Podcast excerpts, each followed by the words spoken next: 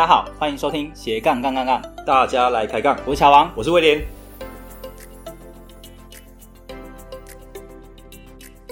这个节目主要是分享斜杠人的大小事。我们希望透过不同斜杠人的访谈经验，让杠粉们获得更多的斜杠灵感，不再被单一职业、单一收入给绑架，进而获得更自由的斜杠人生。毕竟人生只有一次，为什么不斜杠呢？哎、欸，听说你最近狂在脸书上放闪哎、欸？我哪有放闪？还是还是已经放闪一阵子了？没有啊，不要乱讲啊！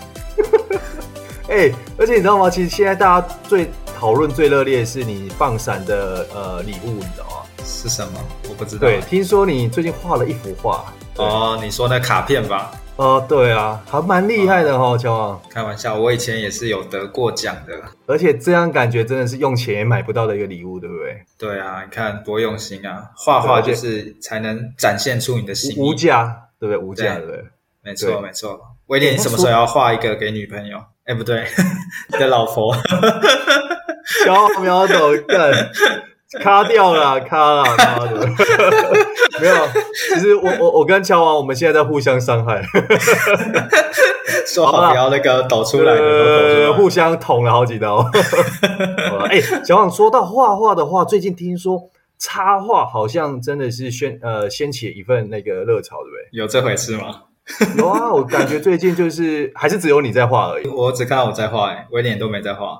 是哦啊，那如果说我如果想要学画画的话，听说我们今天这一集节目，你特别邀请了一位重量级的嘉宾，对不对？哦，对，这个他算是插画界、绘本界的大前辈啊。哎呦，在绘本界领域，基本上很多人都会知道。听说他讲第二，没有人敢讲第一，是不是？哦，这我倒是不知道了。好了，乔王排第三，乔王排第三。对，但乔王不是儿童绘画，是成人。哎，不要乱讲话。对对对。对，今天呢，我们特别邀请到刘旭公刘老师来我们节目分享一下，哎，绘本插画。还有绘本创作是怎么开始的？那呃，等一下会请刘老师来跟大家分享说，当开始他不是这一块领域的，但是因为他对于画画有兴趣，所以他开始去学习。诶，学完之后就一开始一边工作啊，一边画画。那所以各位杠粉们，如果你对于画画本身艺术创作是有兴趣的话，或许今天听完这个节目，你也可以踏出这个领域，而且知道说该往哪个方向走。好。接下来就让我们热烈欢迎今天的来宾刘旭公。Hello，旭公，欢迎旭公。Hi，Hello，Hello，乔王威廉，大家好。嘿，忘记我们这一期是重量级的来宾，对不对？对对对对，非常重量级的来宾。嗯，听说听说是绘本界的大前辈。嗯，也还好啦，我只是有做绘本有比较多年的经验而已。嗯，对对对。Wow. 所以，其实我们今天有呃跟粉丝们，就是看他们有没有什么样的问题啊提问。那其实我们有准备一些对几题的神秘的问题哦。对对对，等一下我们可以 在后面的时候再帮粉丝来询问。那想说，因其实我们之前都没有请过画家或者是插画家、绘本画家这样的一个人物来。对，特别的主题。嗯、对对对，所以。呃，请旭工呃，简单聊一下你自己，就是跟听众介绍一下你自己。好，我大概是嗯，就是我我小时候就喜欢画画，然后嗯，嗯，可是我是念普通高中、大学，然后到研究所，嗯，都是念。听说原本是土木嘛？嗯，对对对。哇，那那土木也算绘有有点绘画了哈，画画图啊、嗯、或者什么多少。土木画图大家只有大一的时候画那 AutoCAD 也是工程图。就是、哦，所以还是不太一样，对，不太一样这样。OK，、嗯、那后来我我后来因为大、嗯、大四考研究所没有考上，所以我后来去美术馆想要学画画。嗯，对，那刚好有一个绘本创作的一个课程，所以我就去上了那个课程，然后就开始创作绘本这样。嗯、所以那个是一个一个因缘际会。可是后来我还是研究所毕业，还是当兵退伍，然后做了很多不同的工作。像我做过监工啊、嗯，做过工程师啊，嗯、研究助理啊、嗯，小学老师啊，小学老师也有，小学老师也有，真的假的？一个体制外的小学老师啊。哦。然后后来觉得自己的兴趣还是做创作，所以就辞掉工作来做创作这样。OK，、嗯、所以所以我蛮好奇，所以你在前面呃那几份工作的同时，其实你在业余之余的话，其实有就有持续在创作嘛，对不对？听起来是这样。对，大概就是嗯，可能一年画个一本或是两本书，但是都是下班之后才画的这样。哇，哎，所以所以我在想，冒昧问一下，所以一一年大概一两本这样的产量，在业界算正常，还是算多还少呢？嗯，如如果是就出版品的部分，一年一两本算很多的。但是因为我在画的时候，书是没有出版的，等于是说自己的一个手制书啊，所以它，嗯，它它的速度并。手制书的话，算是嗯，就是说你自己自己印，自己画，自己印这样子。哦，就自己，okay, okay, 但没有出版，就从头到尾自己来的，对。对对对对，就像大家这个概念这样，一条龙，对不对？对对对。哦，这个蛮。那我相信听众里面也有蛮多人是喜欢画画的，但是呃，他们会觉得，诶，画画要变成呃职业的画家，或者是要把它变成一个收入的来源，可能会有一定的难度，或者说对他们来说，可能还没有办法变成这样子。所以，其实像刚开始的时候，旭工也是一边工作，然后一边创作嘛，对不对？那。呃，还不敢马上投入这一块领域，是因为呃，比如说技巧还不够，还是说啊、呃，收入还没有办法支撑，还是什么样的原因？嗯，其实当初我我退伍的时候，因为觉得自己很多事都没做过，所以就会尽量尝试不同的工作。嗯，对，所以就是等于是说，没有那么快想要嗯以创作为生啊，所以就是有机会有什么工作就去做做看，这样。嗯，所以是在一直在摸索当中，才慢慢发现说，哎，自己其实是比较喜欢创作这一块。嗯，OK。但像旭荣，像因为我知道，像是画画的话，其实它也有分很多的一个呃路线，呃对之类的。那对，那怎么想？就是说，因为我知道你们那时候刚好一个是呃一个机会，刚好有一些绘本的一个课程嘛，所以本身你对这一块本来就蛮有兴趣嘛，还是画着画着就是哎，原绘绘本这条路就觉得也是真的蛮有兴趣的。对，或者说绘本这个领域可以简单介绍一下，可能听众对于绘本不是很了解。对，因为像可能像我跟乔王就常听到说，哦，有人画画可能是说哦，for 呃呃水水墨画啊、油画之类的。对，因为像我我我的舅舅他本身就是画水墨画，然后像这个旭公他的这个呃绘本的部分，诶，反而就真的比较少听到嘛，对不对，乔王？相对来说，我们我们可能如果是儿童绘本的话，其实小时候可能比较常看到了。对啊，对啊，是，嗯嗯嗯。像其实我去想要学画画的时候，我最早是去那个台北市立美术馆，它有很多摊位，什么水彩啊，什么油画啦。嗯或是国画，或者是水墨，或者是嗯色铅笔之类的，这样、哦、各式各样的。所以你一开始都学的，对，全都学。嗯，一开始我是想要去学那样的技法的东西，可是每一个摊位都是大排长龙，就很多人想要学 的课这样。然后只有一个摊位是那个绘本制作，没有半个人在排队，最少人的。哎，哇！所以我就想说，南海市场。所以我就想说去上这个课看看。嗯、所以那时候在上课的时候，连绘本是什么是完全不晓得。嗯，然后上课的时候，老师就一直在聊天，嗯、然后就很开心这样。嗯、所以后来就是呃，一个礼拜画一张图，可能是呃这个礼拜画色铅笔，下个礼拜画水彩，再下个礼拜画嗯亚克力这样。然后到最后几堂课的时候，老师就教你怎么做成一本书。嗯、所以刚刚有提到说，绘本可能就是说，嗯，你是呃有一个概念，然后用图画的方式来表达一个故事，就是。哦，一般常见的绘本是这种感觉，就是一种图像故事的感觉，这样。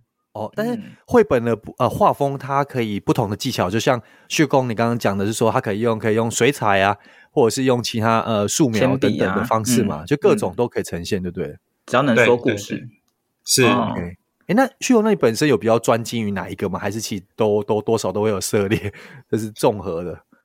嗯，因为我是土木工程出身，所以我其实算是蛮素人的。嗯，那我我等于是在画每本绘本的时候，我就会设定一个媒材，就是做一种练习。所以我，媒材是指的是就是指说，比如说亚克力颜料，或是水彩，或是色铅笔这样。哦，就固定一个，对不对？呃，我会用不同的媒材尝试。对，那我用比较多的是亚克力颜料。嗯，但是我最近有用过广告颜料来画，这样。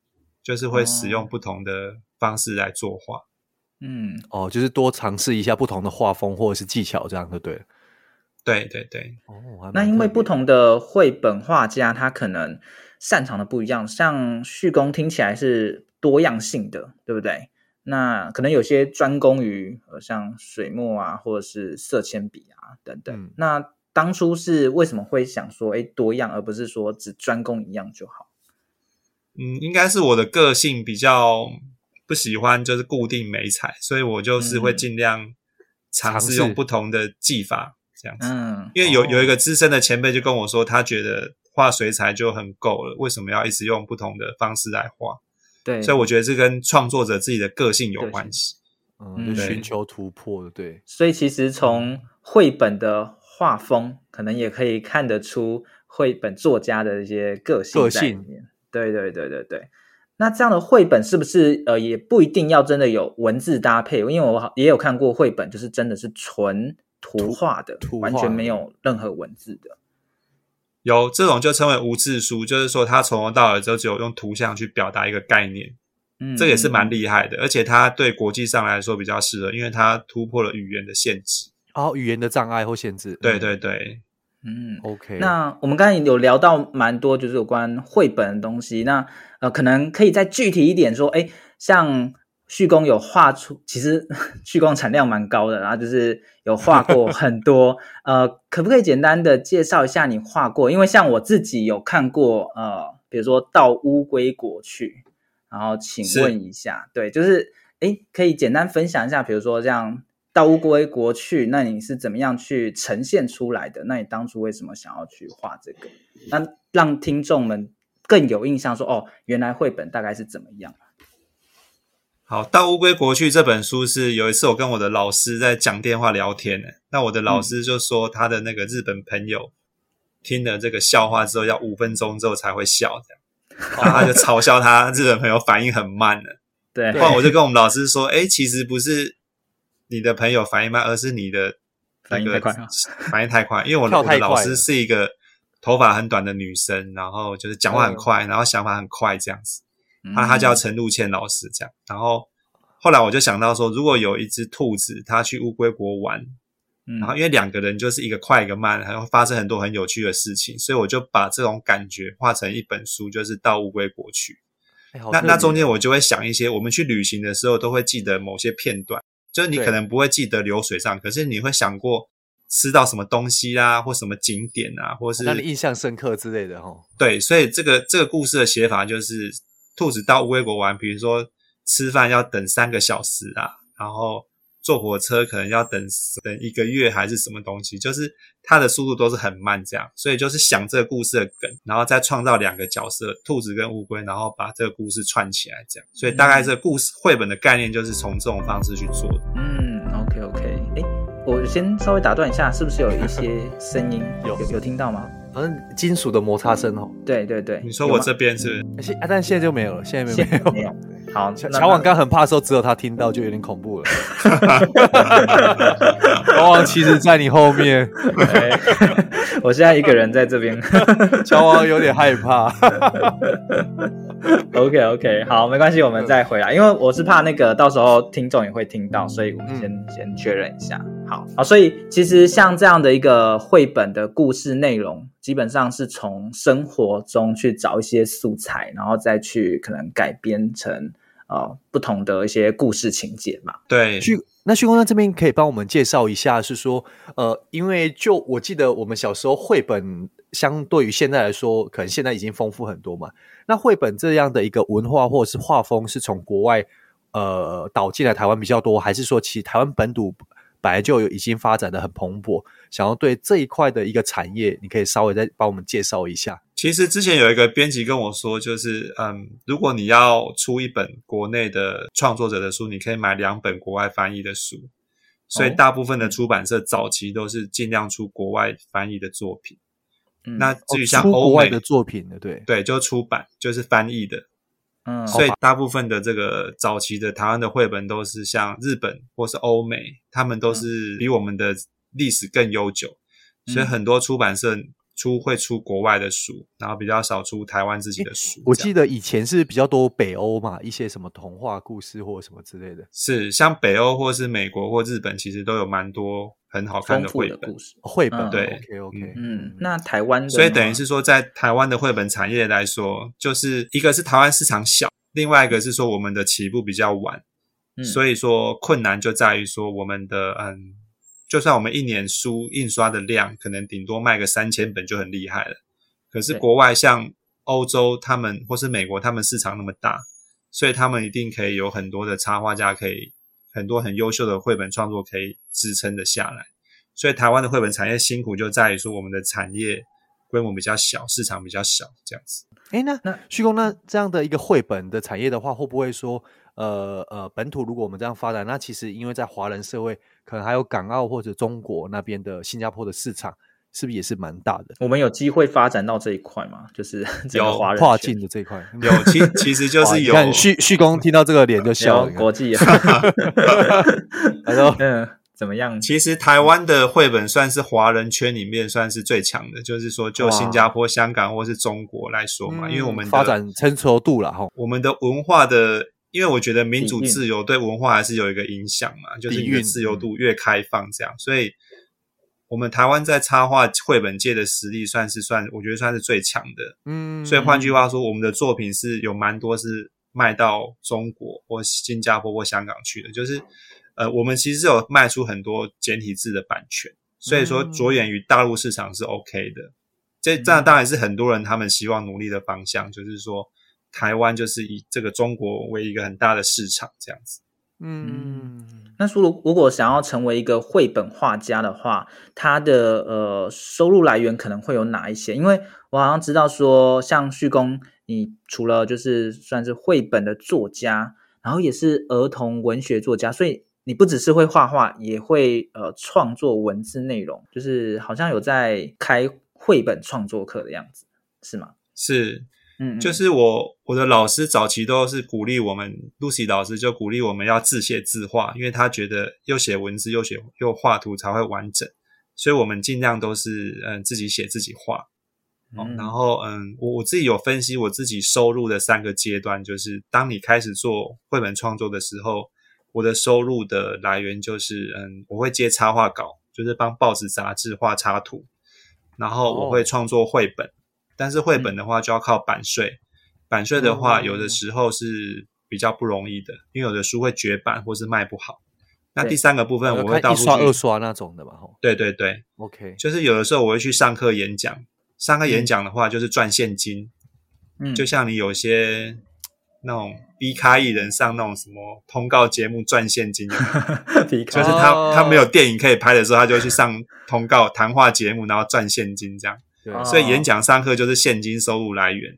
对，所以早期的对早期的收入就有三个部分，就是嗯插画，然后绘本跟演讲跟上课。嗯，那那随着你的你的这个第二阶段，就是说知名度或是你累积的版税越来越多的时候，你就可以像我后来就是不太接插画稿，就是你可以靠绘本版税跟上课演讲就可以。那有些人更厉害，就是他到最后就只靠绘本版税就可以谋生了。哦，那绘本版税的概念比较像是说，你现在花很多钱，你去买房子，然后你就收房租。对，嗯，所以版税就是说，你现在出了一本书，也许你过了十年之后，你还在收这本书的钱，因为你的书做得好。哦，就有点像是，譬如说，呃，像音乐创作，可能只要在卡拉 OK 有人持续点。他可能就持续有那个 收入一样的意思，对对对，那种这种感觉这样，对哦，所以旭恭，所以这个是目前呃最主要的一个呃收入呃来源方式嘛，对不对？就像你刚刚提的那，几个，不过分成三个阶段在进行。对，因为像像我目前自己，我大概出版二十本书嘛，哇，所以我的版版税就是有一点点累积，但是我现在还是没有办法完全靠版税，所以我还是会去。接一些演讲跟上课的活动，所以我那个部分就是有一些现金的支撑，这样子。了解。诶，那旭哥，那其实我蛮好奇，因为其实如果就目前来说，我觉得有一个方式，应该是你接下来一个新的一个蛮不错的收入来源呢。我刚刚想到的，就脑中一个念头想过，还有就是最近很夯的那个 NFT。NFT 是什么啊？哎，NFT。它算是虚拟的，类似虚拟非同非同质化代币的一个方式。对对对，但这一块有一些艺术家会接触，有一些 艺术家不太会接触。对对对，好像就是也是可以把你的一个创作，可能是在虚拟的一个呃市场上变成一个呃可能一个很特别的，算公开发行一个你的创作，然后让别人去收藏啊，也有可能去拍卖这样子。对，对，算是很新的领域啦。那不见得每一个人都了解。嗯，对对对，是那我。对，那我觉得后续可能虚幻这一块，我或许我们也可以讨论一下，看是不是可以来帮你公开发行。哎，巧好，我我们莫莫名就多一个杠了，发行。好，这这个是第四阶段要做的事情。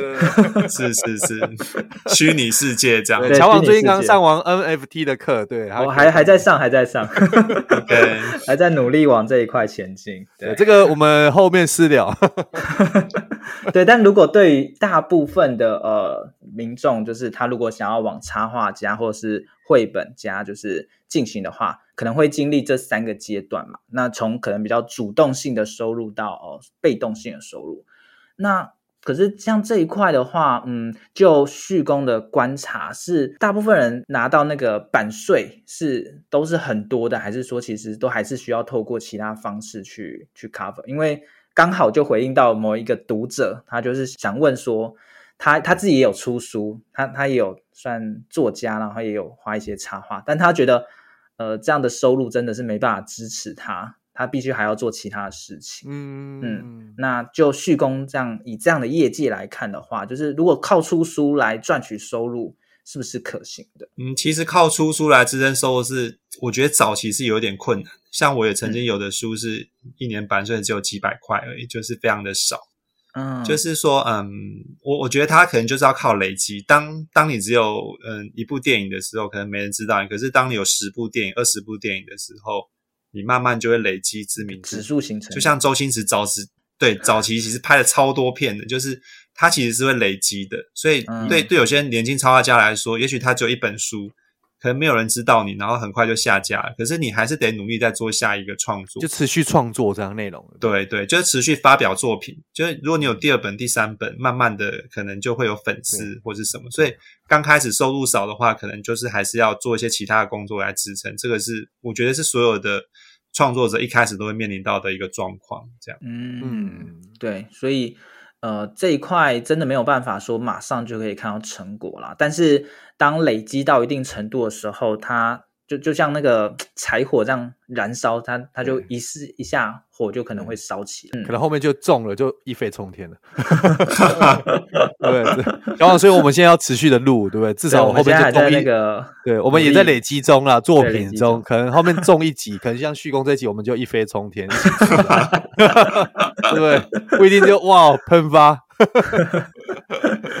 那像我们刚才有提到说，呃，出书嘛，那我们也知道说，实体的书，它可能现在的呃，会会看实体的书的人，可能也没有像以前的那么多，或者说大家也会看电子的啊，就是在网络上看。嗯、对，那就旭工的观察来看，就是现在这样实体绘本销量是不是会有有衰退？那如果有或没有的话，像一些新世代的画家，他有他有什么机会？因为他可能没有办法面对到哦，以前大家都只能看实体的，那现在有太多的网络的，嗯嗯，如如果是就这个嗯线上阅读的模式来看的话，其实是文字类比较担心，因为大家会、嗯、文字会在线上阅读，嗯，可是图像因为它嗯它有时候涉及到一个收藏，或是说一种阅读的偏好。很多人除了条漫，嗯、就有人会在网络上划条漫，可是很多的绘本很多是 for 小朋友的，所以家长还是会买绘本给小朋友看。哦、另外一个是对于一些嗯艺术爱好者，他会买绘本来收藏，收藏对不对？对，因为它是有一些图像的一种像画册的感觉。所以说，我觉得创作者他就是需要去思考说，你的创作是一个艺术品，所以纸的艺术品的呈现还是会跟线上的那种嗯。透过荧幕去看的有点不太一样，所以就是要去炒怎么你怎么印刷，然后怎么呈现你的画面的感觉，然后把你这个书做到一个很漂亮的样子就可以呈现。那我举个例子来说，就是每年这个其实都会办那个动漫季，就是像台大会办，嗯、其实都超多年轻人去排队。那很多都是漫画家他们自己做同人志，或是他们自己印刷的，就是粉丝都会抢购一通，他们都是自己画、自己印、自己卖的。它其实是很厉害的一种潮流，嗯、就是说它已经。跟出版社不一样，是另外一种产业。为什么年轻人要去买这种东西？因为它其实是有一个收藏的价值。哦，它就是因为都自己印而已，它也没有大量的去外面透过可能出版商去做印制嘛，对不对？对，反而它掀起另外一种潮流是，他们光是每一次的这个嗯这个、嗯、周边商动漫动漫季，它就可以赚很多钱，嗯、然后他在做下一次的创作，所以是一种很不可思议的一种现象。对，哇哦，那我觉得旭公有提到一个，确实就是。它比文字来说不一样的，有渲染力。呃，还有就是它是有收藏的价值。文字你要收藏那些文字是、嗯、可能。比较难啊，但是图像的东西，大家可能就会觉得啊，我可能要有纸本的，或者说感觉比较有灵魂嘛，哈，就会旭公感 觉起来。了，摸摸起来，灵魂都出来了。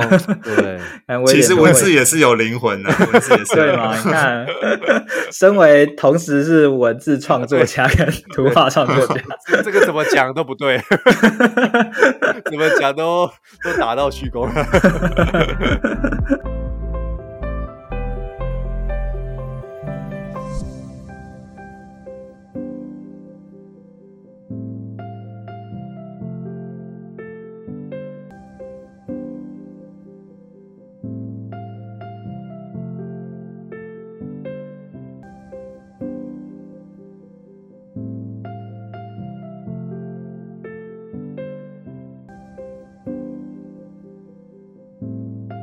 对，所以像艺术爱好者或者是家长，他们可能就会倾向要收藏那个实体的图像那样子。对，而而且现在是年轻人，他们是图像阅读啦。就是其实我们整个 Windows 的设计就是以图像为主导。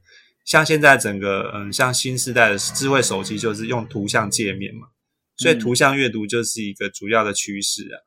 所以像也是很多是图像小说，就是嗯，也是慢慢的开始在流行，就是用图画去讲一个。一种小说的概念，这样，所以它的阅读层次会再往上拉升，嗯、所以图像阅读就是一个算是一个主流吧，一个趋势这样。嗯嗯嗯。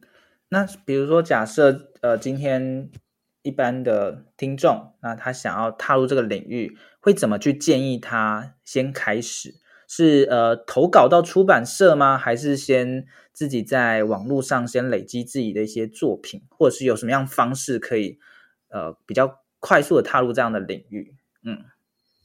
嗯，如如果是呃如果没有接触过要创作的话，他可以去找一些课程，然后嗯，嗯，可以去上一些课程，比如说旭公老师的课程，不一定，不一定，不一定。那那请问一下，那旭旭公，那请，如果我们听众朋友想要来看一下你的课程的话，要去哪里找到你这边的课程资讯呢？嗯，我我现在是有在国父纪念馆开设一个、啊、嗯。算是生活美学班有一个绘本制作课程，嗯，哦，就是每周三的下午。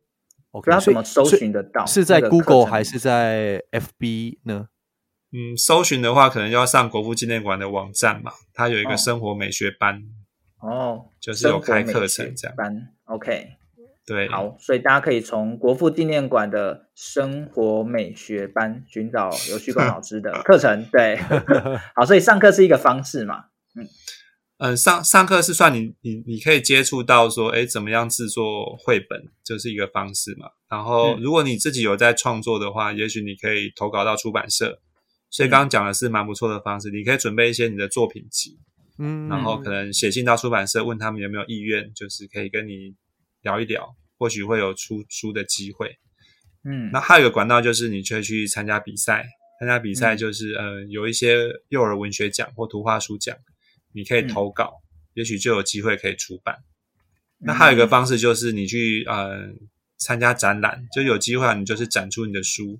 我觉得年轻人就是他需要发表他的作品，发表他的作品之后呢，就会有机会被看见。嗯、大概是这些方式吧。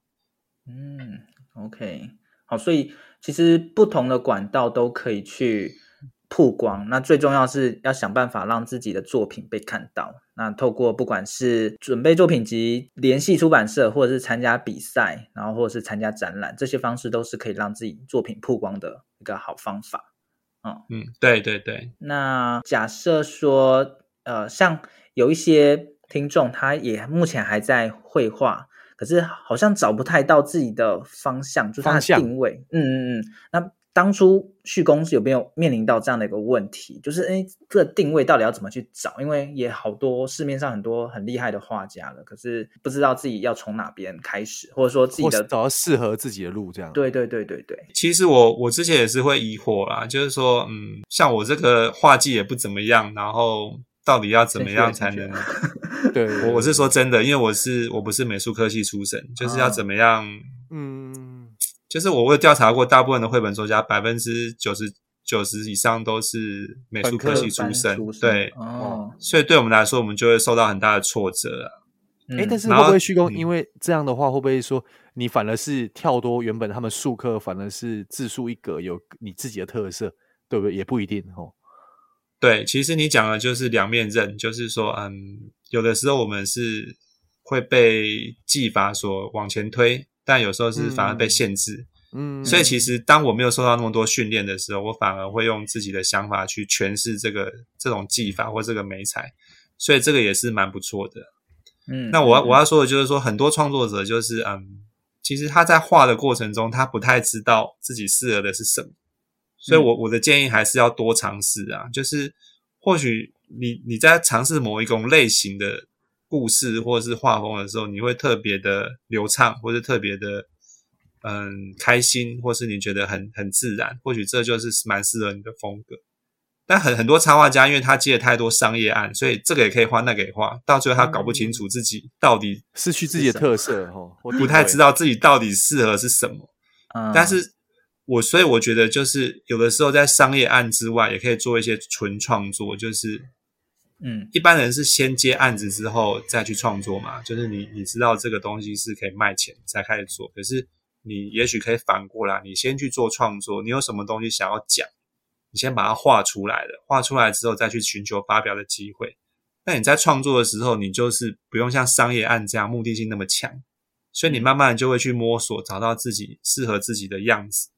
所以它其实是一直在摸索的过程呢。嗯。对，那我我们我们小的时候其实是每个人都有自己的样子，可是我们长大之后，我们一直受到社会的一种期许跟嗯一种一种规范或是一个限制，所以我慢慢就觉得说，好像要像像 A 或像 B 或像谁这样子，我们就慢慢没有自己的这种这种想法了，就变成说，诶，人家赚钱我们要赚钱，人家买房子我们要买房子，人家成功我们要成功，所以你就不太知道说自己为什么要做这件事情。所以反过来是要去做一些自己的创作，或是听自己的声音，才有可能让你的作品是显现出自己的个性，然后再用这个东西去发表，然后想办法去谋生。